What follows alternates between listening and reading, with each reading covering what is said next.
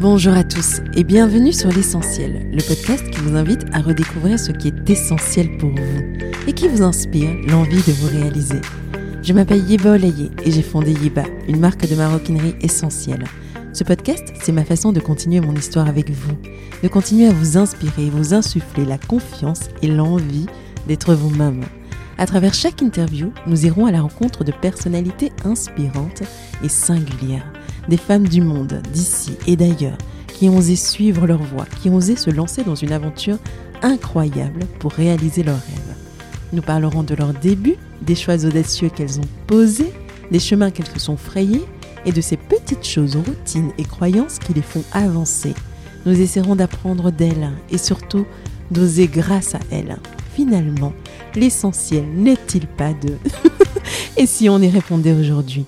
Le podcast est disponible sur toutes les plateformes, alors pensez à vous abonner et surtout, bonne écoute. Bonjour à toutes, je suis extrêmement heureuse de vous retrouver et j'en profite pour vous souhaiter une merveilleuse année 2022, faite de santé, de joie et de projets excitants. Maintenant que nous sommes entre nous, je dois vous l'avouer, vous m'avez tellement manqué. Ce podcast m'a manqué. Ce lien qui s'est tissé entre nous il me semble que ce n'est qu'à travers cette plateforme qu'il se renforce, s'enrichit et nous permet, vous et moi, de grandir ensemble. La pause fut trop longue et je plaide volontiers coupable. J'ai entrepris un voyage assez solitaire, quasi identitaire qu'il m'était nécessaire de faire. Vous l'aurez compris, il y a eu des turbulences en 2021, mais au moment où une énorme brèche s'est ouverte sous mes pieds, que le sol semblait se dérober, que mon monde allait s'effondrer, bon allez, je suis de nouveau drama, mais, euh, mais c'est pas loin. J'ai rencontré Mariana à un moment vraiment clé. J'ai appris à la connaître à travers l'épisode que nous avons enregistré et que vous êtes sur le point d'écouter. Il y avait quelque chose chez elle qui résonnait en moi immédiatement après le podcast, nous avons démarré un coaching qui m'a transformé et m'a donné des clés de vie incroyables. J'ai l'impression que je ne suis plus la même personne au moment où je vous parle. Et d'ailleurs, nous avons enregistré, elle et moi, un épisode sur son podcast tout dernièrement. Et euh, je vous mets le lien en copie. Et vous verrez, je ne suis plus la même personne. J'ai acquis une force que je ne soupçonnais pas.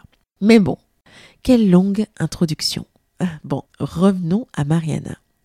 Polonaise d'origine, Mariana passe le concours de l'ESCP et entame un cursus à Londres, Madrid, puis Paris, au sein du programme Master in Management. Elle finira par parler les trois langues des pays visités pour décrocher un poste chez L'Oréal Paris. Elle y apprendra toutes les arcanes du marketing et du développement d'un produit, puis se verra débauchée par Dior Parfum. Après sept ans d'expérience dans ces grands groupes, en ayant grimpé les échelons des différents postes à responsabilité, à 30 ans, elle décide de se reconvertir et de créer sa propre société. La trentenaire s'inspire de son entourage pour créer un projet en accord avec les valeurs de sa génération, la transparence, l'authenticité et la durabilité. Elle quitte alors son job, intègre le programme entrepreneur de l'IFM, puis passe un an d'incubation à la station F le 15 décembre 2015, elle lance son premier pop-up via une association à but non lucratif dans une galerie d'art. 18 créateurs, 2000 visiteurs, le coup d'essai est une réussite. Aujourd'hui, son réseau se compose de 80 marques, d'un programme d'accompagnement et d'un marketplace face-to-face-paris.com. Sa mission sélectionner et accompagner les créatrices qui ont quitté un premier job pour se lancer avec un label c'est aussi pour donner du sens à leur nouvelle vie professionnelle et faire en sorte que leur marque, leur seconde vie, puisse s'installer durablement sur le marché. Pour compléter sa formation, elle décide de devenir coach en développement personnel et finit la formation de Life Coach School, une école américaine de coaching de vie, vous savez, la même que Jenny Chamas, qui est passée un peu plus tôt sur ce podcast, et se lance dans l'aventure d'accompagner les entrepreneurs en one-to-one -one pour rassurer leur mental et permettre de déployer les ailes de leur nouvelle vie. Elle lance aussi son podcast, Women Empowerment School, qui est un programme de coaching à distance où elle partage son expérience, ses conseils pour créer des projets à impact positif. Bref, je suis extrêmement ravie de revenir avec un épisode qui est un bijou selon moi, un cadeau pour démarrer cette nouvelle année. J'ai beaucoup parlé. Quelle intro Bon, je laisse place à notre conversation. Bonne écoute Bonjour Mariana. Un tout grand merci d'avoir accepté mon invitation. Bienvenue sur l'essentiel. Bonjour Yépa, je suis ravie. Merci beaucoup pour ton invitation. pour les personnes qui ne te connaissent pas, est-ce que tu pourrais euh, brièvement te présenter? Bien sûr. Alors, euh, donc je m'appelle Mariana, je suis polonaise. Euh, je suis venue à Paris à 21 ans, à mon âge de 21 ans, pour mes études. Donc, je fais une grande école française l'ESCP que j'ai commencé à Londres, ensuite j'étais à Madrid et, j'ai fini euh, à Paris. Et en fait, assez rapidement, je, suis rentrée dans le dans cette vibration de la vie parisienne. Euh, J'étais prise par euh, par cette envie de d'explorer, de, de voir, euh de m'entourer des gens ambitieux, d'être vraiment dans cette grande vitesse de la vie urbaine. Donc, j'étais recrutée chez L'Oréal en marketing développement où je passais presque trois ans. Et ensuite, j'étais chez Dior pendant trois ans et demi. Euh, et donc, euh, ça, ça, donc j'étais sur les rails de, de, de, ce que ça veut dire euh, réussir, en fait, vu par la société et vu par, par ce que j'ai compris par l'extérieur. Et au fur et à mesure, j'avais envie, j'ai commencé à avoir des envies de, de, de, changer, de switcher, de vraiment être à l'écoute de moi. Et à ce moment-là, ma vie a, a basculé. Et basculer dans quel sens hein? Euh, Qu'est-ce que tu as fait par la suite et euh, qu'est-ce qui était le déclencheur? En fait, tu nous as toujours euh, pas dit ce que tu fais et ce. Non, oui. Aujourd'hui. En fait, je commençais à, à être, à écouter mon corps. Je me suis rendu compte que j'avais commencé à avoir de plus en plus de problèmes de santé. Euh, notamment enfin la fatigue, perte de cheveux et je me suis rendu compte que j'avais une, une, maladie auto-immune de, de, qui s'appelle Hashimoto, donc qui attaque la grande la glande thyroïde. Et en fait, euh, je comprenais pas cette dissonance entre ce que ça veut dire réussir et être vraiment euh, au top euh, sur euh, justement cette route de, de vers la carrière. Est-ce que ça veut dire réussir sociétalement? Et à la fois mon, mon, problème de santé qui voulait dire complètement l'inverse et en fait, je regardais au fond de moi que j'avais pas du tout respecté euh, ni mes ressources, euh, ni ma fatigue, ni euh, mon corps, que j'ai mis complètement à côté. Et je commençais à, à vraiment m'écouter, écouter ce qui ce qu'il y avait au fond de moi, et, et, et, vraiment être me poser la question quelles sont mes valeurs et comment j'ai envie de vivre. Et là, tout tout d'un coup, en fait, j'ai compris que je J'étais pas tellement passionnée par le produit, ce que je pensais au départ, par le lancement de produits, par, euh, par tout ce qui était euh, le concept, le travail intellectuel, mais j'avais vraiment euh, une sorte d'appétence et, de, talent de, de, dans les relations humaines. Et c'était l'humain qui m'intéressait, euh, avec toute sa complexité, ses émotions, ses talents euh, et ses envies de, de s'épanouir. Et donc, euh, fur et à mesure, en fait, je switchais vers un projet personnel qui s'appelle Face to Face, euh, et donc qui mmh est une entreprise euh, qui a pour but, en fait, d'accompagner les créateurs de 0 à 3 ans d'existence, la période la plus dure, en fait, quand on lance une marque. Euh, et donc, ce sont des marques toutes réunies autour de valeurs de euh, responsabilité, d'humain, euh, du féminin, et, et, en tout cas de, aussi de savoir-faire singulier et donc mon but, c'était non seulement de d'accompagner euh, les créateurs dans leur quête de d'augmenter ses ventes et de perdurer sa marque, mais aussi dans toutes les problématiques de, de ce que c'est développer une marque. Donc la communication, donc euh, le développement international, euh, donc les relations B2B.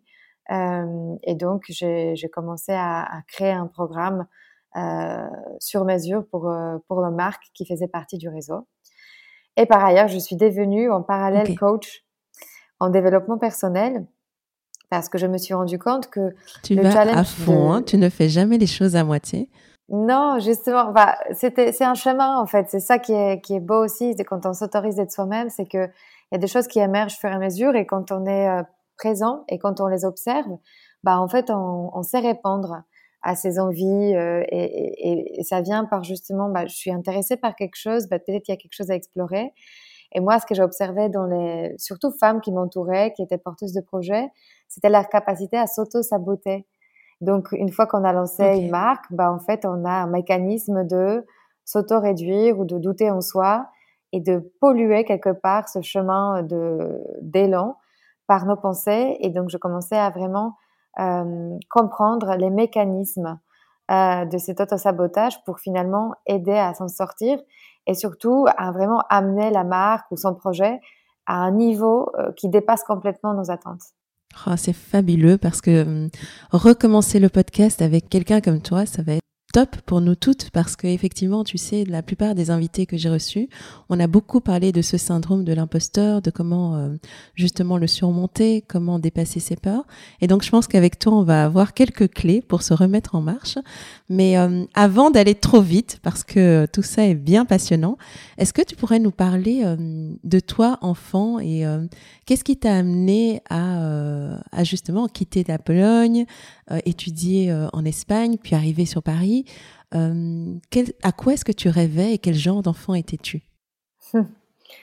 J'adore cette question parce que c'est vrai que nos rêves d'enfance ou euh, ce qu'on a aimé en tant qu'enfant, ça revient parfois puissance 10 quand on est adulte. Et euh, souvent, on s'éloigne de ça, on l'oublie sur, sur le chemin. je pense que j'ai donc je, suis née en troisième troisième fille euh, donc dans une famille de, de quatre femmes du coup avec notre, notre, maman et ma mère avait aussi deux sœurs. Donc on était vraiment une il y avait une, une, un fort esprit de, de sororité euh, avec une énergie féminine d'entraide et de, de soutien. Je, je les sentais vraiment très fort et on était on est toujours très proches avec mes sœurs. Et en fait, fur et à mesure, je pense que euh, j'avais de la chance de, de, pouvoir beaucoup voyager euh, à travers mon père et son travail. Euh, et notamment en France. Et j'avais vraiment cette, euh, en tant qu'enfant, j'avais une très forte, euh, comment dire, une sensibilité esthétique. Donc j'étais, j'étais assez vite, je me suis orientée vers la photographie. J'avais, j'ai fait une exposition de photos, je pense à l'âge de 15 ans. Euh, j'étais vraiment toujours très euh, attirée par euh, par tout ce qui était esthétique, artistique. Et en fait, j'ai senti qu'en Pologne, on donnait pas tellement la place à ça. En fait, c'est on était beaucoup plus tourné vers les métiers d'ingénieur, tout ce qui était voilà tangible, concret. et en fait, quand j'ai quand je suis venue en France, j'ai vu que l'art et, et, et, tout ce qui était artistique et esthétique avait toute sa place et son importance. Et donc, dans le métier que je choisissais après, euh, la créativité, et, euh, et d'ailleurs, ça passait par le développement produit, euh, prenait euh, vraiment une place euh, très importante. Et ce que j'adorais justement dans mes premières années de, de travail, c'était cette recherche d'inspiration et cette peut-être évolution permanente et développement intellectuel dans le sens où j'avais toujours la notion de curiosité qui me portait et cette envie d'avoir de, des réponses à mes questions qui me taraudaient. tu nous as dit donc que tu as eu un beau parcours professionnel, mais euh, des petits soucis de santé qui t'ont ouvert les yeux, une nouvelle route qui s'est dessinée devant toi. Mais la vie en entreprise, c'est autre chose que la vie entrepreneuriale.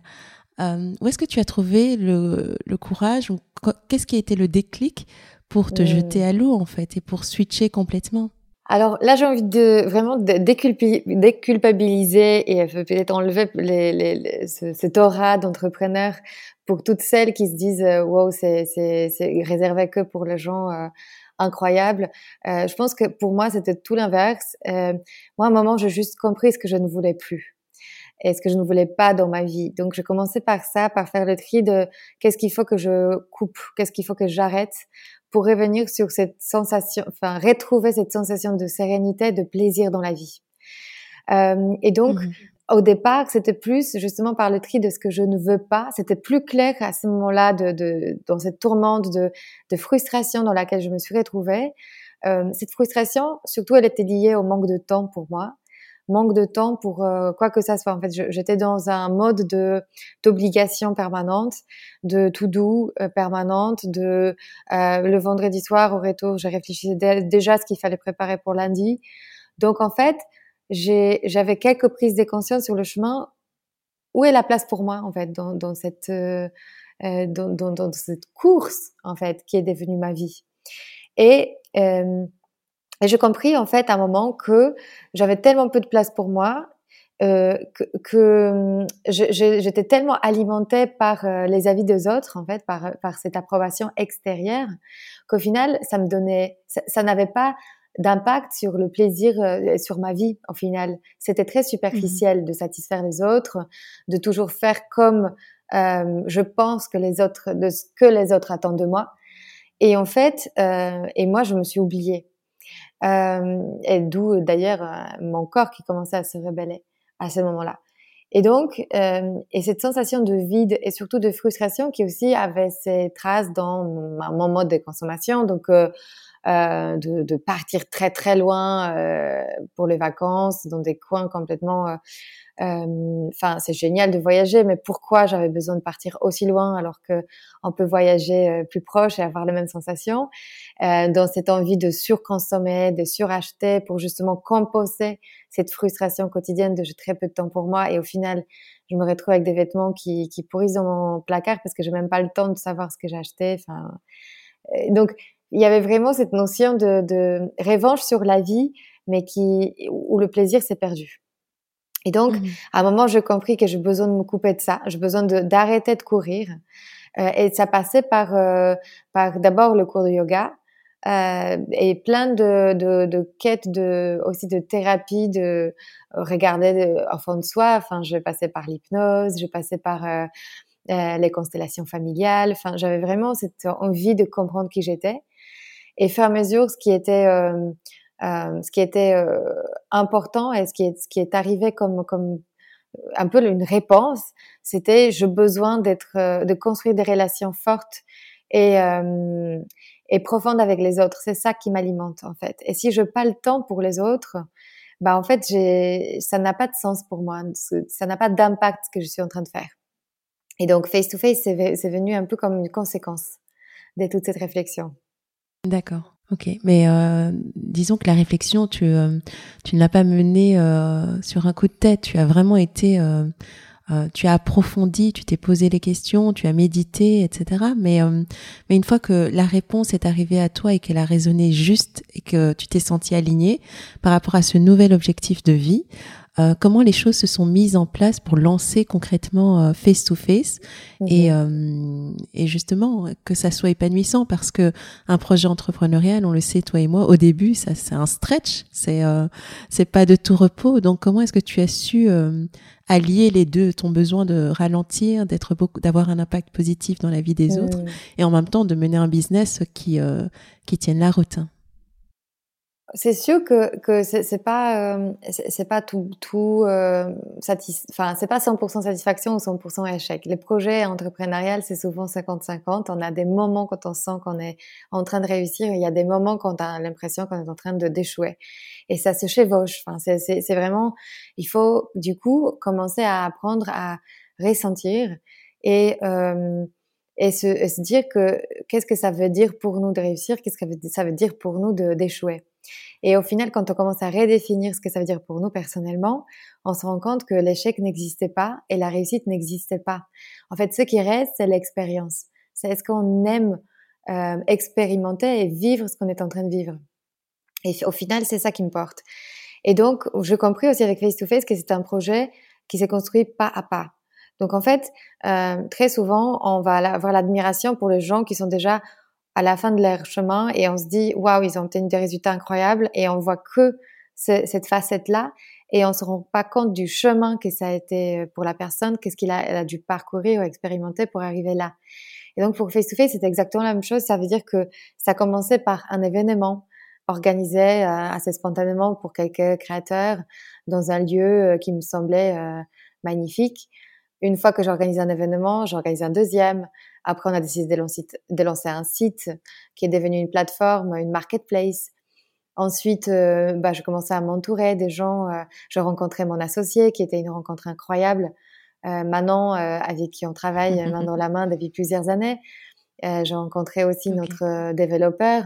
Enfin, on travaille avec une quinzaine de freelances au quotidien et surtout les créateurs. Et en fait, je me suis rendu compte qu'il fallait pas se mettre la pression le premier jour de notre entreprise, qu'on doit avoir la réponse pour tout et que tout doit être mis en place parfaitement le, premier jour. en fait, il faut se laisser cette, euh, mmh ce temps de réflexion, euh, de bah, si ce, premier pas c'est une réussite, bah, ça serait quoi le, le, second pas? Et nous, on a la tendance souvent, surtout dans ce monde d'aujourd'hui, d'Instagram, de la qui, qui, nous pousse à avoir tout de suite la gratification euh, instantanée. On a l'impression que si on a une idée, la réalisation doit suivre deux secondes plus tard et le succès doit arriver euh, le lendemain. Et c'est du coup, il faut, il faut. Enfin, mmh. moi, j'ai commencé à, à, comprendre que ça va être une route, ça va être un chemin, et c'est mon chemin de vie.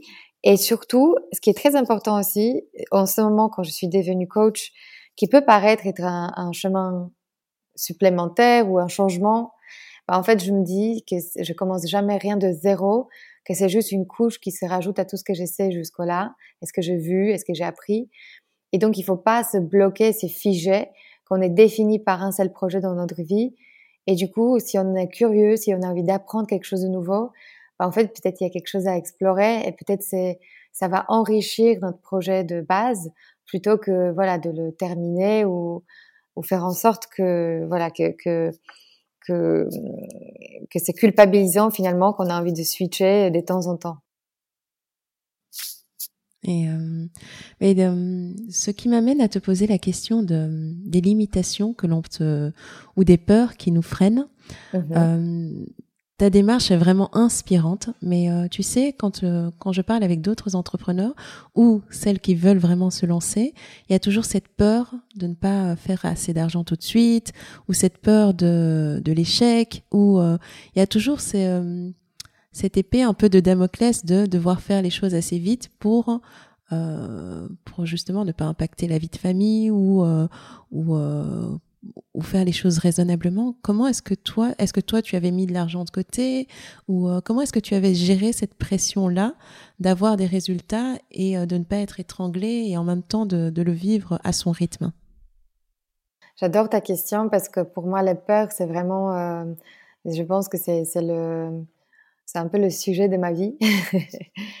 euh, c'est pour ça que je suis devenue coach. De la mienne aussi, j'ai l'impression. Bah oui, mais, mais en fait, j'ai compris. Euh, j'ai compris que les peurs, derrière chaque peur, se cache un cadeau. Et si on regarde vraiment en face nos peurs, on les transforme. On les transforme en quelque chose de très puissant et ça nous permet de nous ancrer dans la vie. Euh, la peur financière, c'était une des premières peurs que j'ai eues, clairement. Euh, parce que bah parce que j'étais enfin déjà j'étais pas française j'habitais à Paris qui est une ville très chère et j'avais aussi quelques enfin j'avais en moi une ambition d'être autonome et de continuer à l'être euh, malgré tout et c'est vrai que j'ai dû faire un énorme travail sur mes croyances au sujet de l'argent euh, en fait très souvent, quand on a un résultat qui est inquiétant, qui, qui, qui nous amène vers ressentir la peur, c'est parce que derrière, il y a une pensée limitante qui fait que on, a, on, va pas, on, ne va pas jusqu'au bout. En fait, la, la peur, c'est quelque part une indication qu'on a envie d'aller vers notre potentiel, mais il y a quelque chose qui, qui se met comme, euh, comme une sorte de barrière euh, sur notre chemin. Et tant qu'on regarde pas cette barrière, ce que c'est, toi, on va faire le tour, euh, le cercle vicieux autour de la même peur. Et elle va être, cette peur va être un peu le sujet clé, redondant, récurrent. Et tant qu'on n'a pas travaillé, tant elle va pas disparaître. Et j'ai dû énormément justement travailler ce sujet de l'argent parce que hum, je pense, ce que je découvre aussi auprès de femmes que j'accompagne aujourd'hui, on a souvent euh, deux pensées très fortes autour de l'argent. La première, c'est qu'il faut travailler très très dur pour mériter de l'argent. Donc en fait, il faut travailler longtemps, il faut donner tout, euh, euh, et c'est que comme ça qu'on arrive à gagner de l'argent. Donc quelque part, quand on, on a le moindre, la moindre chose qui nous déconcentre, ça peut être la santé, ça peut être la maternité, enfin en tout cas quelque chose qui nous prend de l'énergie, on est tout de suite inquiète comment on va gagner de l'argent parce qu'on n'a plus le temps et la disponibilité pour le faire. Mais et, aussi cette croyance de il faut travailler énormément pour gagner de l'argent, ça nous amène aussi vers le résultat qui est le burn-out, c'est-à-dire on, donne trop en fait, on donne trop de nous pour gagner cet argent. Donc déjà ça j'ai dû j'ai dû transformer cette croyance et je crois aujourd'hui qu'on n'a pas besoin de travailler énormément pour gagner très bien sa vie. Et euh, Et, et, le résultat est arrivé assez récemment dans ma vie, parce que c'est vrai qu'avec Face to Face, pendant, enfin, pendant très longtemps, on s'est pas payé, ou en tout cas, on avait cette notion, moi j'avais cette notion de, euh, je me paye en dernier. C'est-à-dire que d'abord, je paye mes fournisseurs, je paye, je paye mmh mes clients, je paye tous les, tous les freelances autour. Et s'il mmh reste quelque chose, bah, peut-être ça sera pour moi. Mais peut-être c'est encore mieux de l'investir parce que il faut, il faut qu'on, continue à croire croître. Et donc, euh, quelque part, la motivation s'épuise. On se dit, mais si je je me paye pas, je n'ai pas de valeur. Et, et ça, c'est quelque chose qui, qui, qui est vraiment euh, inquiétant parce qu'à un moment, on commence à douter dans sa valeur. Et ça, c'est vraiment la descente aux enfers. Et deuxième croyance autour de l'argent mmh. que moi, je, je vois euh, autour de moi, euh, c'est cette notion de, de, de, métier sérieux et métier non sérieux. C'est-à-dire que très souvent, quand on va vers le projet qui nous épanouit ou qui est justement en ligne avec ce qu'on a envie de faire, on a cette impression que parce que ça nous procure le plaisir, bah en fait c'est déjà beaucoup et donc on n'a pas besoin de gagner de l'argent à travers ça. Donc très souvent on garde un job alimentaire et à côté on a un projet qui nous épanouit. Et ça pareil, ça c'est quelque chose qu'il faut travailler, il faut il faut euh, transformer parce que en réalité, si on retrouve notre talent, si on retrouve quelque chose qui nous procure beaucoup de plaisir et au final on travaille euh, avec un, cette notion de plaisir, donc on a l'impression qu'on travaille pas, bah, en fait, d'autant plus on devrait générer de l'argent. Et donc, il faut vraiment se poser la question, qu'est-ce qui m'empêche de gagner de l'argent avec mon projet qui, qui, qui est peut-être pas sérieux au départ, entre guillemets, mais c'est à nous, nous-mêmes, de le rendre sérieux. Et donc, c'est avec nos croyances, avec notre travail autour de justement cette, cette valeur de soi, cette capacité à générer euh, et amener son projet à un niveau par soi-même qui est satisfaisant, qui va nous aider à transformer cette peur. Et, euh, et j'avoue que pour moi, c'est un, un, un, travail de très longue haleine. Enfin, ça fait des années que je travaille ce sujet. Et c'est comme ça que je suis devenue coach parce que j'ai trouvé des solutions et que je pense que, que maintenant, j'essaie de le transformer dans d'autres personnes. Et j'ai des vrais résultats euh, hyper positifs en faisant ça. Et, et c'est comme ça aussi, c'est en en, en, en, regardant la peur en face, euh, en la traversant, c'est comme ça qu'on retrouve nos talents derrière et on accède à notre potentiel. Oh là là.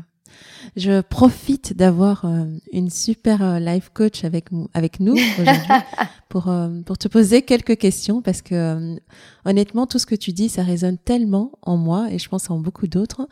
globalement, vu que tu vois pas mal de créateurs à travers Face to Face et que tu es en contact avec ces femmes-là, quels sont, quels sont les patterns ou quels sont les limitations que tu vois en général. On vient de parler de, des croyances vis-à-vis de l'argent, mais euh, globalement, quelles sont, si tu devais nous laisser quelques clés, euh, quelles sont les choses que tu vois de manière récurrente et qui pourraient déjà nous aider, euh, enfin toutes celles qui écoutent le podcast, à, à, avancer? Donc, je vais me concentrer peut-être sur sur deux ou trois phrases qui sont des croyances que je travaille et que je dépasse justement avec avec mes coachés. La première, c'est la, la, notion, la phrase qu'on se dit, je ne suis pas assez. Je ne suis pas assez, ça veut dire que je n'ai pas assez d'argent, je n'ai pas assez de talent, euh, je ne suis pas assez intelligente. Euh, et en fait, tout ça, donc cette sensation de ne pas être assez, fait que on divise le monde sur deux camps, ceux qui réussissent, les autres, et ceux qui réussissent pas, ou ceux qui restent, ou ceux qui stagnent dans cette zone de confort, dans, dans laquelle finalement on se on se place avec cette sensation de je ne suis pas assez. Euh, donc on a cette, mmh cette, frontière qui nous, qui nous, qui fait que si on commence un nouveau projet avec cet état d'esprit, avec cette croyance, qui est très souvent très inconsciente et peu visible tant qu'on la travaille pas, en fait, peu importe quel projet on va commencer, ce projet va va pas se transformer en quelque chose de très grand ou parce que il y a ce pattern de pas assez. Et ce pattern de pas assez, qu'est-ce que ça crée en fait comme résultat quand on commence un projet euh, en, en, pensant ça au fond de nous, c'est que on va pas oser aller vers les gens qui nous inspirent, on va pas oser parler de nos produits ou de nos services euh, comme quelque chose de euh, de super, en quoi on croit vraiment. On va pas se tourner vers les meilleurs en fait, tout simplement parce qu'on va mmh penser qu'on n'est pas à la hauteur. Donc on va s'auto-saboter inconsciemment va toujours choisir euh, ce mi-chemin où on va on va pas investir dans notre marque parce qu'on va avoir des doutes si ça va prendre. Et donc on s'enferme dans un cercle vicieux de si j'investis pas, bah en fait ça se développe pas. Et après c'est c'est parce que ça se développe pas, j'ai l'impression que je ne suis pas assez. Donc ça tourne un peu comme ça et on, on, tire mmh des conclusions, mais c'est juste parce qu'on a on s'est pas donné des moyens suffisants pour pouvoir vraiment réussir. Deuxième chose, deuxième pattern que je vois, qui tourne aussi en, cercle vicieux, c'est je n'ai pas assez de temps. Euh, donc je n'ai pas, je n'ai pas de temps. Je n'ai pas de temps, c'est une pensée. voilà, on la connaît très bien. En fait, c'est cette notion quand on est au moment de justement, on a envie de switcher, de, de, commencer un nouveau projet et on se dit non mais je peux pas faire une formation, euh, ça va me faire perdre trop de temps ou je peux pas commencer de zéro. En réalité, on commence jamais des zéros. Quelqu'un qui était, euh, par exemple, attaché de presse et demain a envie de devenir un céramiste, bah en fait, il va devenir un céramiste avec toute une expérience en communication qui va être fantastique pour son métier de céramiste. Donc, en réalité, Mmh il y aura, en fait, on s'ouvre vers quelque chose de nouveau, mais on va toujours piser dans ces compétences qu'on a déjà acquis. Et c'est ça qui, qui crée de la richesse pour des projets qui sont créés par des femmes à 30, 40, 50 ans. Parce que c'est pas, on n'est pas une feuille blanche à ce moment-là. Et c'est, ça qui est fantastique. Et la, notion de je n'ai pas assez de temps, ça nous fait aussi prendre des, des raccourcis ou des décisions qui, qui sont mauvaises pour notre business. Ça veut dire on va préférer de payer quelqu'un par exemple, pour, je sais pas, faire notre Instagram rapidement. Et au final, on va créer un Instagram qui parle à personne parce que c'est pas authentique, parce que ça nous ressemble pas. Donc, on va déléguer des choses qui ne sont pas à déléguer tout de suite, en tout cas. Ou bien, euh, bah, mmh. oui, la phrase "je n'ai pas assez de temps", elle va aussi nous pousser à peut-être euh, se priver de certains, euh, certaines envies. Et donc, au final, quand on passe ce temps pour créer la vie dont on rêve, on passe beaucoup de temps à vivre une vie qu'on ne veut pas, enfin dont on ne veut pas. Donc c'est une sorte de, de, de fausse croyance avoir le temps ou n'est pas avoir le temps. Et la troisième chose que je vois. Et le, meilleur ami de cette croyance-là, c'est la procrastination. C'est euh, exactement. C'est fou parce que tu te répètes, je n'ai pas de temps, et euh, tu gaspilles du temps. Euh, euh, c'est très contradictoire comme attitude et c'est comme une paralysie en fait. Tu fais, tu, tu tu vas pas au bout des choses et tu es euh, tu es dans une un entre deux en fait de... exactement c'est euh, précisément ce que, tu, dis, c'est une sorte d'anesthésie générale qu'on s'inflige euh, et après on est stressé justement on est stressé parce qu'on sait qu'on n'a pas avancé et donc ça nous enferme dans ce cercle d'anxiété finalement oui tout à fait. Et, euh, et, donc la, troisième. oui. Et la troisième, la troisième chose, c'est euh, c'est cette auto-limitation de trop compter sur l'autre et sur son avis. Donc, de, de ce, de, en fait, que les autres sont nos GPS, leurs avis, leurs phrases, euh, ce qu'ils font. Et donc, on va, on va être paralysé à nouveau parce qu'on se, on se dit, c'est aussi une croyance limitante de se dire, si j'annonce que je deviens ça, qu'est-ce qu'ils vont dire les autres? Ou bien, euh, si je crée un projet et ça sera un échec, qu'est-ce qu'ils vont penser les autres de moi? Et donc, cette, euh, justement, on se concentre trop sur euh, je veux potentiellement décevoir l'autre et ça devient notre, ça nous paralyse à nouveau et on, on, on se coupe de cet autre scénario tout inverse de et si je fais quelque chose qui m'épanouit et en plus une réussite, bah peut-être les autres vont s'inspirer de moi en fait. Mais ça, quand on quand on met trop d'accent sur l'autre, euh, l'autre dans le sens de euh, qu'est-ce qu'il attend de moi. Voilà, c'est pas, c'est ça la, la, petite nuance dont je voulais vous parler, c'est que très souvent, c'est qu'est-ce que je pense que les autres euh, attendent de moi. C'est pas les vraies attentes des autres sur moi, c'est ce que je pense qu'ils attendent de moi. Cette petite nuance fait que parfois on se met une pression énorme et une fois qu'on a euh, dit les choses, la personne en face de nous est très étonnée parce qu'elle nous a dit mais j'ai jamais j'ai jamais attendu ça de toi, en fait. Donc, on s'enferme dans ce que notre cerveau nous sert, en fait, comme plat principal du jour. Et donc, on a l'impression que c'est ça la réalité, euh, alors qu'en réalité, c'est vraiment une, une fabrication euh, de notre mental, euh, mais qui a un impact réel sur notre vie. Donc, ma solution à ça, c'est, moi, je passais par le yoga, justement, et par la méditation, par l'écoute de soi, par ces moments où on est avec soi-même, c'est de renouer le dialogue avec euh, avec l'intérieur de nous et ce vrai plaisir. Pour moi, le GPS, c'est le plaisir. Si ça me procure le plaisir, ça veut dire qu'il y a quelque chose à explorer derrière. Waouh. C'est, euh, on devrait, on devrait nous l'enseigner ou en tout cas euh, en parler plus quand on est au, au, plus jeune parce que honnêtement, c'est, on a toujours été dans une, dans un tourbillon de performance en fait.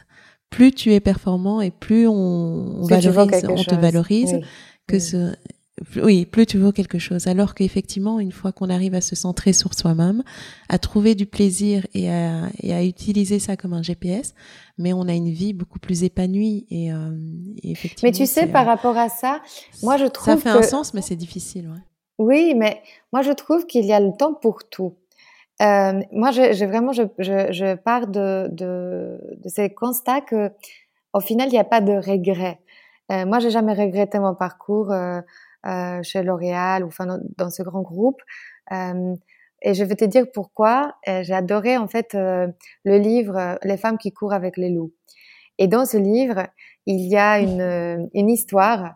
on ré-raconte en fait le, le conte autour de Baba Yaga et ce rôle de cette euh, femme dans notre vie euh, qui, hein. tu vois, qui va nous, euh, qui va être peut-être toxique ou qui va éveiller en nous des sensations, enfin cette tension, cette tension de, de, je dois me forcer à faire quelque chose, je dois apprendre et sortir de ma zone de confort. Et au final, le rôle de ces baba, de ces baba yaga, c'est de nous, on doit se positionner face à elle. Elle nous sort de notre confort, elle nous presse, elle nous pousse vers quelque chose peut-être qu'on ne veut pas, mais elle nous fait comprendre en faisant ça ce qu'on veut pas. Et on a le libre arbitre mmh pour comprendre ça et pour se tourner vers quelque chose qu'on veut. Mais c'est ce fameux euh, yin et yang, ça veut dire que s'il n'y a pas de, de moment de doute et de frustration, il n'y aura pas non plus le moment de satisfaction et d'épanouissement. Parce que, et donc, cette sinusoïde, elle est, elle est importante pour s'affirmer. Le vrai, mmh. le, moment quand on se dit dommage, c'est quand on veut pas regarder au fond de soi, malgré ce baba yaga ou ce moment déclencheur de, de, de frustration. Et c'est là où en fait le problème se pose. C'est quand on, quand on vit dans le déni, en fait. Oui, oui, tout à fait. Et dis-moi, c'est euh, quel euh, Qu'est-ce que ce, ton parcours à toi, parce que ce que tu nous dis est passionnant et, euh, et on a tout, enfin en tout cas pour ma part, euh, une coach comme toi, j'en veux. Mais, euh, Merci beaucoup. Mais qu'est-ce que ton parcours t'a appris de toi sur toi-même? Parce que c'est ça a été une évolution et aujourd'hui, qu'est-ce qu'est-ce qui serait tes plus grandes forces, mais aussi qu'est-ce que tu retiens comme faiblesses sur lesquelles tu as envie de travailler? Mmh. J'adore cette question euh, parce que je suis encore en chemin. Hein. Je, pense que ce serait très prétentieux de dire que j'ai tout compris euh, et que j'y suis arrivée. Je suis encore dans le moment de tourmente ou de doute.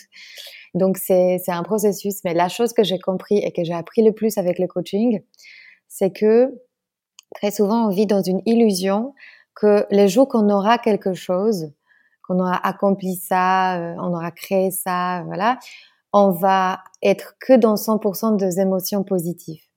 Donc, les jours quand j'aurai mon entreprise qui marche, bah, je vais être que dans la fierté. Et en fait, ce que j'ai compris, c'est qu'à tout moment de notre vie, on est dans le modèle 50-50, c'est-à-dire on aura, peu importe ce qu'on fait, euh, on aura des, des, émotions 50% positives et 50% négatives. Donc, même quand j'aurai créé mon entreprise, même quand ça sera un succès, J'aurais aussi 50% des émotions négatives de, de peut-être doute ou de remise en question ou euh, de jalousie parce que quelqu'un euh, euh, a réussi mieux que moi ou de moments de, de remise en question parce que euh, j'aurais pu faire mieux. Enfin bref, donc quand on se rend compte qu'au final, il n'y a pas de, de moment dans la vie quand on va être 100% heureuse tout le temps, bah en fait, on accueille ces émotions négatives et on se dit, ça ne veut pas dire il n'y a pas de, de, de, finalité en fait. Donc, si je, typiquement, là, je vais te parler de, de ma maternité parce que je, je, suis devenue maman il y a trois semaines. Et en fait, tu vois, le moment de fatigue, je peux pas l'exclure. Félicitations, on va en parler. Merci. bah, les moments de fatigue, les moments où je me sens impuissante, euh, les moments où je n'ai pas la réponse à pourquoi mon bébé pleure, bah en fait, je ne peux pas me dire que parce que c'est mon deuxième enfant, j'aurai la réponse à tout. Et donc, et c'est pas le but en fait. C'est pas le but de tout savoir et d'être parfaite. Mhm. Mais le but c'est de se dire, j'aurai des moments d'impuissance. Ça va durer quelque temps. Je vais accueillir cette émotion. Je vais me dire qu'est-ce qu'il y a derrière? Et à la place de me paralyser cette émotion et d'en faire mon échec personnel, je vais me dire si j'ai ressenti ça, c'est-à-dire que je suis aussi capable de ressentir euh, la satisfaction et euh, la puissance et, euh, et la, la jouissance autour de ça. Donc ça veut dire que c'est une, c'est juste il faut apprendre à accueillir ces émotions, ne pas en faire euh, une, des conclusions à propos de nous-mêmes. Tu vois, ça c'est un apprentissage pour moi. Et ma plus grande force aujourd'hui, je pense que c'est cette résilience de me dire que ma vie, c'est un chemin, c'est un parcours, et elle va être euh, divisée en différentes séquences. Et juste parce que, euh, typiquement, si aujourd'hui je passe de temps pour prioriser euh, quelque chose qui était important pour moi hier, ça ne veut pas dire que demain, ça ne sera pas à nouveau ma priorité. Euh, je pense que le plus grand problème de notre génération, de cette génération de je veux tout, c'est de vouloir tout avoir à tout moment. Euh, et moi, j'ai compris que parfois, il faut désaccélérer sur quelque chose pour mieux faire autre chose. Et, euh, et c'est un travail que je fais au quotidien sur moi aussi. Hein. C'est pas euh, évident, mais je pense que c'est vraiment important de savoir être présente. Et quand on est présente pour une chose euh, entièrement, bah, c'est à ce moment-là que cette chose va prendre vraiment son ampleur. Et si on s'éparpille et on dit oui à tout, tout le temps, en fait, on, a, on fait tout à moitié et donc on est tout le temps à moitié déçu du résultat. C'est vrai. C'est tout à fait vrai. Et là, ça me permet de rebondir sur, euh, sur la question de la maternité. Félicitations pour ton deuxième bébé. et merci de prendre le temps parce que euh, ça ne fait que trois semaines. Et, euh, et, oui, et honnêtement, je suis. aujourd'hui. Ah, vraiment, je suis euh, admirative parce que je peux voir moi à trois semaines avec mes deux garçons, j'étais incapable de dire oui à un podcast. Mais euh, mais je voulais la question, c'était plutôt de une fois que les enfants arrivent dans, dans nos vies, euh, est-ce qu'il est obligatoire de décélérer, tu vois, parce que tu disais on peut pas tout avoir en même temps. Comment est-ce que toi tu as géré la maternité, l'arrivée d'un bébé et, le fait que ton business est en train de grandir et euh, de euh, et que c'est aussi un bébé à toi? Donc comment est-ce que tu as géré les deux en mm. même temps? Enfin, Alors déjà, je suis pas toute seule. Moi, je parle de ces deux dimensions-là, mais non, mais tu as raison. Déjà, en fait, je suis pas toute seule. Euh, donc, je suis, j'ai été associée. Euh, qui est elle euh, très impliquée, très présente. Euh, on a déjà vécu ma maternité une première fois, là c'est la deuxième fois. Je pense que mon, le plus le plus important c'est de, de, savoir parler, dire authentiquement et en fait parler au moment quand on a nous déjà pris une décision. Ça veut dire quoi? Ça veut dire que j'ai déjà travaillé certaines émotions, de peut-être peut-être ça va désaccélérer. Bah, j'ai dû le digérer d'abord et ensuite me tourner vers elle en disant voilà euh, comment on va faire, comment on s'organise, comment je peux faire en mieux. Mais euh, le fait que je, suis enceinte, c'est un fait. J'ai envie de le faire au mieux possible. Donc comment on, on s'organise toutes les deux? Et je pense que ce qui est le plus important, c'est aussi de savoir qu'on on peut compter l'une sur l'autre euh, no matter what. Ça veut dire que moi, je veux pas disparaître du jour au lendemain. Je suis là, je réponds à un mhm. mail, parfois avec plus de retard. Je dois accepter ça aussi. Peut-être il y a des choses qui vont pas se faire euh, les deux mois à venir. Peut-être on va le faire l'année prochaine. Mais est-ce que c'est grave? Bah, Peut-être que c'est pas la fin du monde. Euh, je, je, dois être présente, euh, bien évidemment, pour que le business continue, mais peut-être les nouvelles initiatives, peut-être les nouvelles idées, bah, on va le tester un tout petit peu plus tard. Ça, c'est quelque chose que j'ai compris. Mhm. Que voilà, je ne peux pas faire tout en même temps. Et, et du coup, il faut s'habituer, en fait. Euh, c'est pour ça on a neuf mois, je pense, avant d'accoucher. C'est c'est une période où il y a plein de choses qui se passent. On a d'abord la panique de qu'est-ce que ça va donner parce que c'est une nouvelle vie qui nous attend et on ne sait pas du tout euh, comment euh, ça va se passer. Mais à la fois, ces neuf mois sont là pour mhm pour se voilà accueillir ces nouveaux rythmes, mais aussi se dire bah il y aura des changements et comment je m'adapte et j'ai le temps pour m'organiser avant que ça arrive. Euh, après, moi aussi, je, je, commençais cette nouvelle activité d'accompagnement euh, en one-to-one. Euh, donc, je coach et je le faisais en fait jusqu'aux dernières semaines d'accoucher. Et ça, je veux partager avec toi. C'est une expérience vraiment très personnelle. C'est très intime ce que je veux dire, mais c'est la première fois quand je ressens que je peux travailler en gagnant de l'énergie et pas en la perdant. Ça, c'est une vraie découverte pour moi. C'est-à-dire que oh, pour moi, voir quelqu'un d'autre qui s'épanouit, et c'est comme ça que j'ai compris aussi quelle était ma mission de vie, c'est que accompagner l'autre dans son épanouissement personnel, pour moi, m'épanouit aussi. Enfin, c'est vraiment mon épanouissement passe par l'épanouissement de l'autre. Et une fois que j'ai formalisé en fait ma mission de vie, que, je, que c'est sorti, que c'était une phrase qui est tombée sur moi comme une évidence, bah en fait, j'ai compris que le travail au sens euh, euh, primaire de je dois aller au bureau, je dois produire, je dois voilà, c'est fatigant. Bah, j'ai perdu complètement cette notion parce que avec ma ma deuxième grossesse, j'avais pas du tout envie de m'arrêter de travailler. Et même la reprise là, elle se fait en mmh. douceur, mais j'ai pas la sensation de la lourdeur de ce que ça va être le retour au travail parce que je suis dans, dans ce mode de j'ai ça m'épanouit ce que je fais. Donc j'ai pas du tout envie de disparaître, tu sais, de ce travail, de faire une pause euh, euh, complète. Après, je pense que tout, doit se faire en respectant euh, son corps, tu vois. Quand j'ai besoin de m'allonger, de, quand j'ai besoin de, de, de, prendre une pause, quand je là ce mois-ci, le mois de septembre, je complètement arrêté de voilà de sortir, de, de je suis vraiment très centrée sur mon bébé. Je sais que pour nous deux c'est essentiel. Bah, il y a des choses peut-être qui vont pas se faire pour mon entreprise mais je, c'est l'art de choisir, c'est-à-dire que j'ai pris ce cette décision, c'est un choix, et j'assume les conséquences. Mmh Magnifique. Tu sais, euh, quand je t'écoute, je trouve que tu es, euh, tu es très intuitive et, euh, et je, c'est probablement ton, ton chemin qui euh, et les expériences que tu as eues qui t'ont amené justement à être au plus près de, de, de, cette intuition, de cette sensibilité. Mais tu sais, pour beaucoup, c'est difficile de, de comprendre, de donner des traits à qu'est-ce que ma mission de vie. On a, on se dit, on a un rêve, on a un objectif, mais euh, quand je t'entends, tout semble tellement aligné. Et euh, mmh. comment est-ce que tu as fait? Comment est-ce qu'on fait? Et, et euh, est-ce que c'est quelque chose qui s'apprend ou c'est juste euh, certains ont la chance de l'entendre et de le sentir, sentir Non, c'est pas une question de chance. Euh, ouais. Non, non, elle est super ta question parce que c'est vrai. Alors comment ça se passe? Dis-nous tout.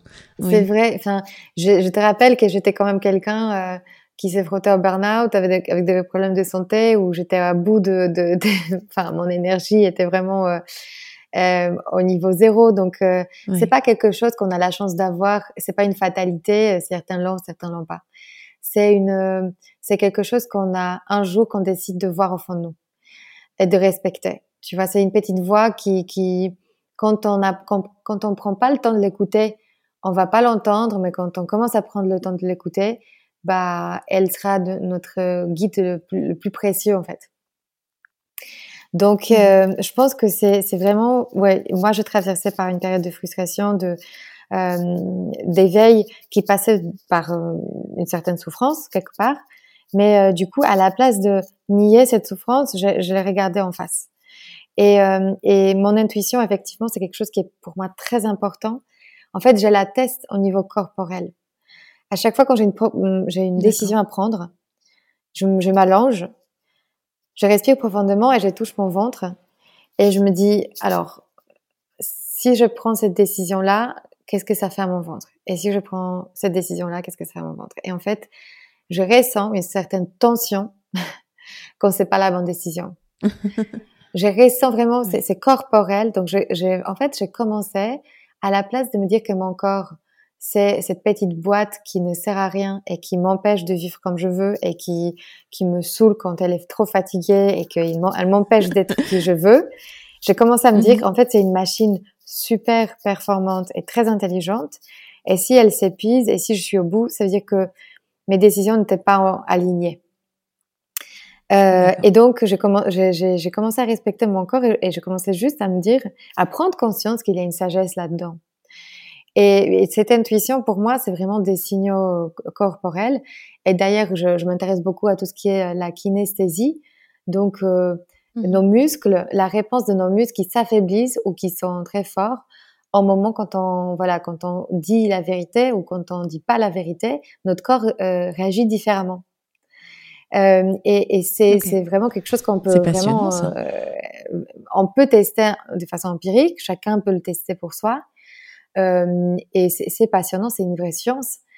Euh, et donc c'est comme si le corps savait avant que notre intellect ou notre mental avant qu'il comprenne parce qu'il faut passer par le cerveau et par mmh. toutes les voilà tout, tout, tout ce que nos pensées nous proposent.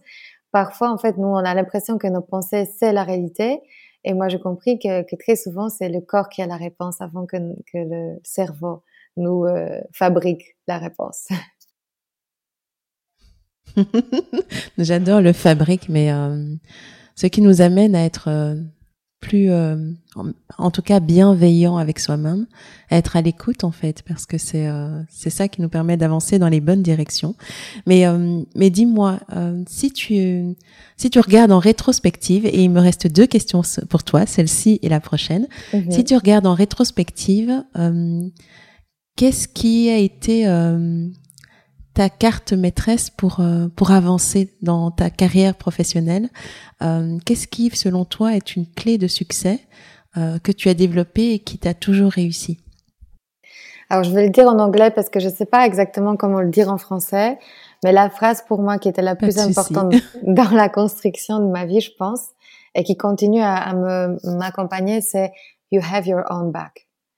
Ça veut dire tu, tu as ton propre soutien en toi c'est que je me suis dit, je ne veux pas, je ne veux jamais tourner mon dos à moi-même au moment quand, quand quelque chose ne va pas.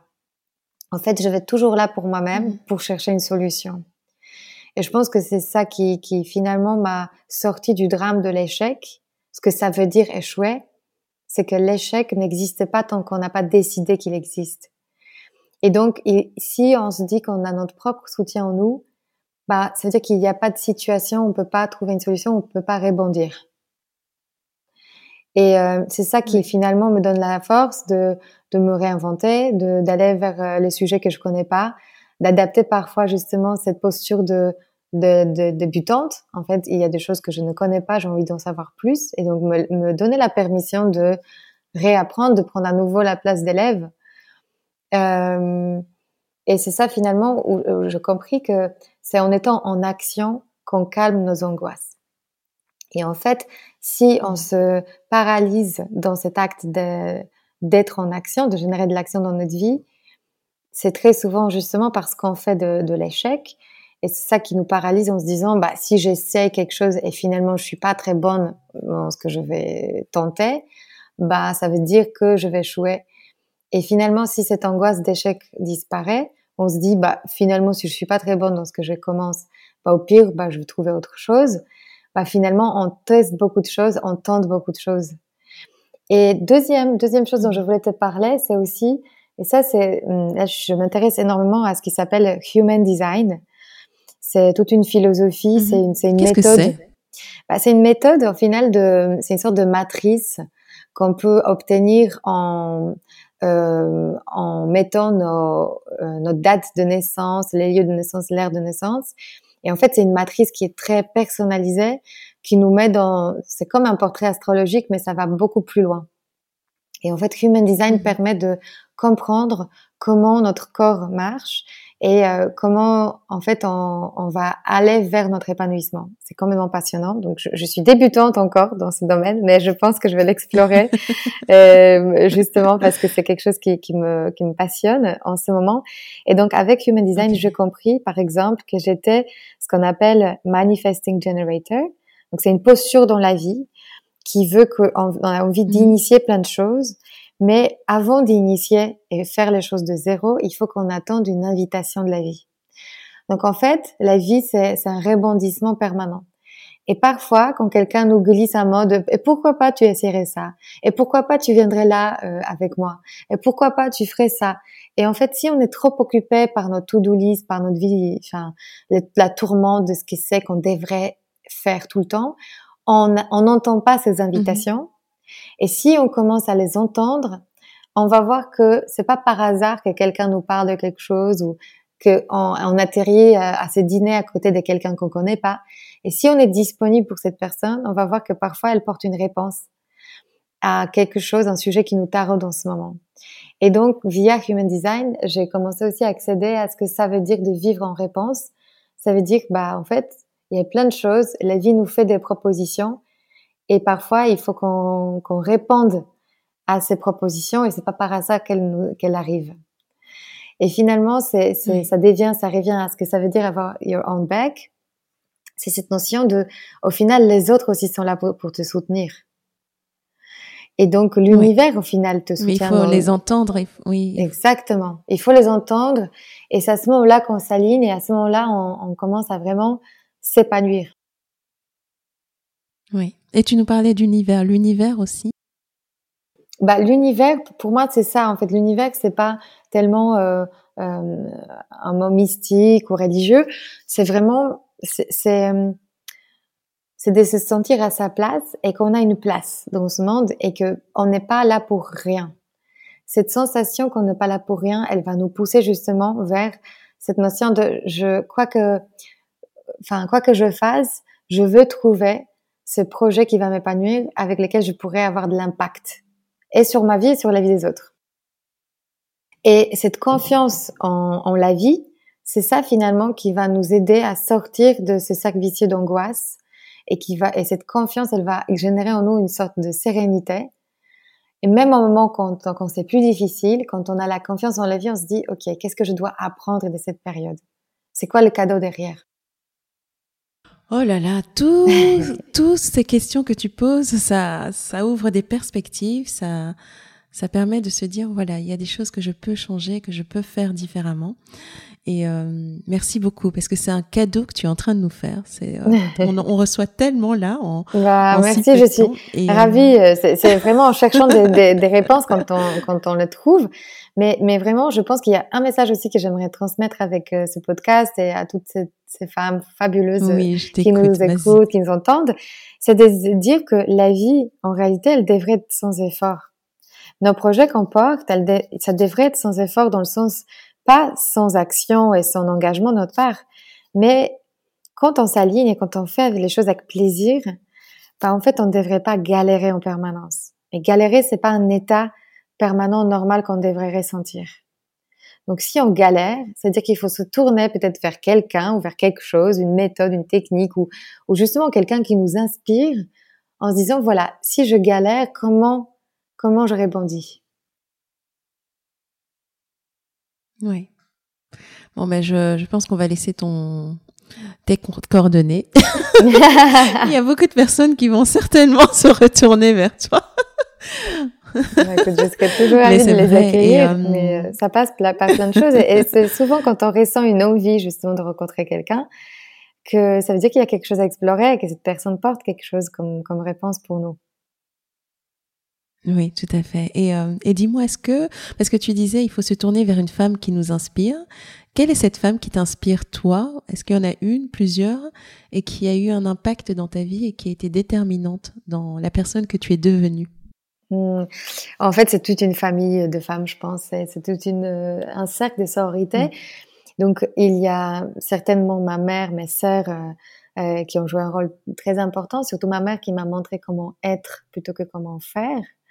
Euh, cette notion de présence attentive et pas être tournée vers les résultats, c'est vraiment ma mère qui porte cette énergie.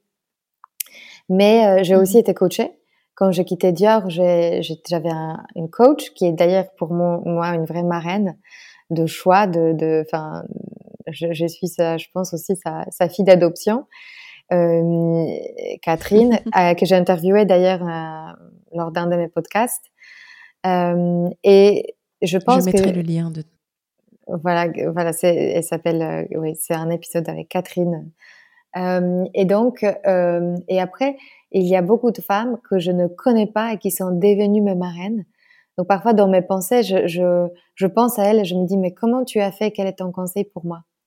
Une des femmes qui m'a inspirée, là, par exemple, je me suis tournée vers elle cette semaine, c'est Frida Kahlo.